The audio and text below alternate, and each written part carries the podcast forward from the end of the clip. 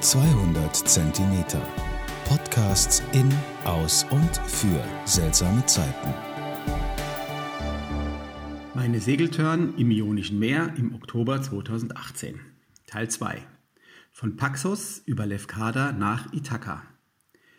Im ersten Teil ging es von Frankfurt über Kreta nach Paxos. Hier geht es jetzt weiter und zwar morgens am 15.10.2018. Unser erstes Ziel war die Floating Bridge, die Lefkada mit dem griechischen Festland verbindet.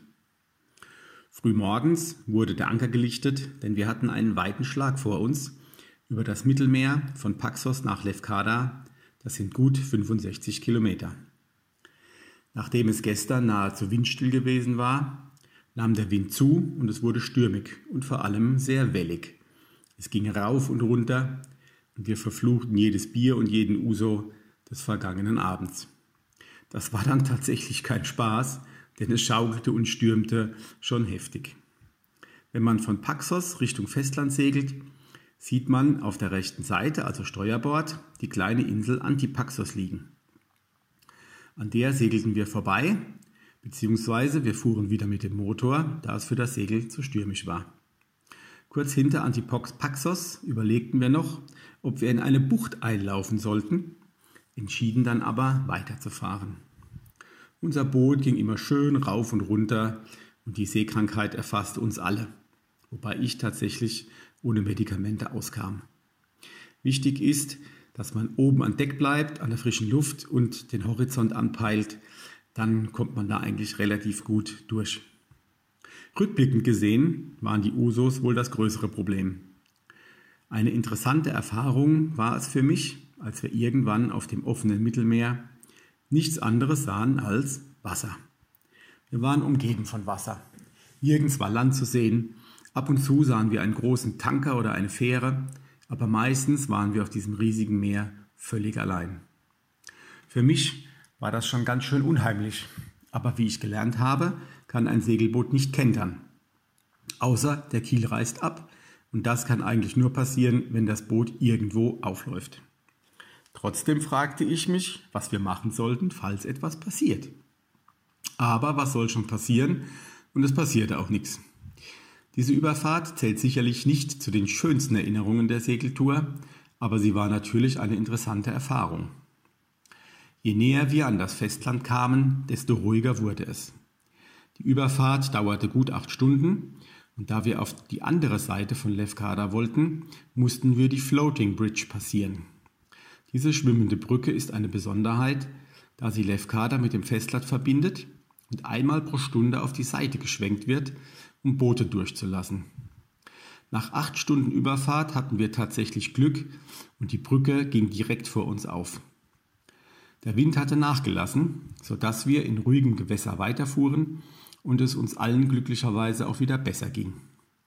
Wir fuhren, um zu übernachten, in eine ruhige Bucht bei Nydri, das ist eine sehr langgezogene Bucht, die wir bis zum Ende durchfuhren. Hier war das Meer so glatt und ruhig wie auf einem Ententeich.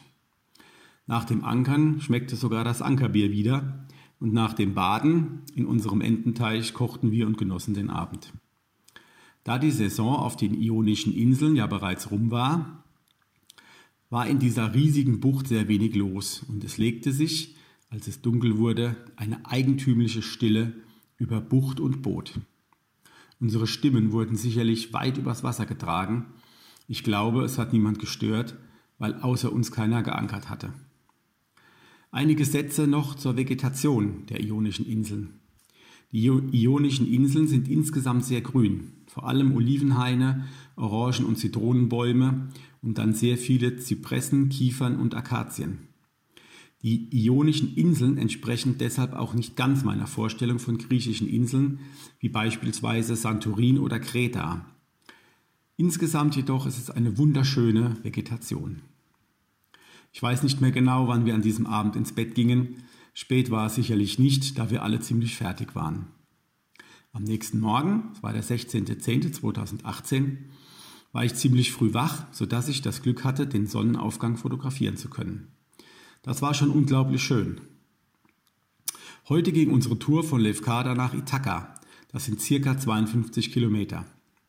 Ithaka gilt nach Omer als die Heimatinsel des Odysseus. Wir wollten in der Bucht bei Fatih ankern, laut unseres Reiseführers eine der, wenn nicht die schönste Bucht in Griechenland. Wir lichteten bereits sehr früh den Anker und fuhren weiter in südlicher Richtung. Heute konnten wir das erste Mal über längere Zeit wirklich segeln. Der Wind war stark genug, sodass wir circa sechs Meilen pro Stunde erreichten. Das war schon toll. Man gleitet fast lautlos über das Wasser, manchmal hört man das Segel schlagen oder hört das Meer gegen die Bootswand schlagen. Aber es ist eine sehr angenehme Stille, die wie von selbst zur Zwangsentspannung führt. Wir redeten in diesen Situationen auch sehr wenig. Jeder hing so seinen Gedanken nach. Man beobachtet die Umgebung, sieht ab und zu ein anderes Boot, Möwen, Wellen, Sonne, einige Wolkenfetzen.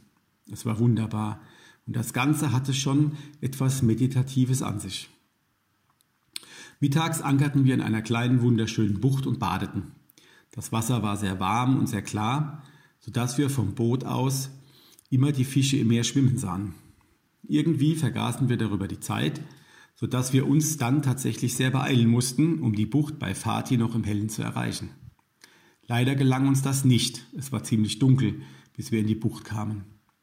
Wir überlegten dann abends beim Abendessen, wohin wir am nächsten Morgen weiter segeln wollten weil wir doch überrascht waren, dass wir heute so lange gebraucht hatten. Deshalb beschlossen wir, unsere ursprüngliche Tour zu verändern und am nächsten Morgen nach Actio Preveza am Ambrakischen Golf zu segeln. Ende Teil 2. Ich hoffe, es hat auch euch auch heute gefallen. Bald geht es weiter. Bleibt cool und vor allem bleibt gesund.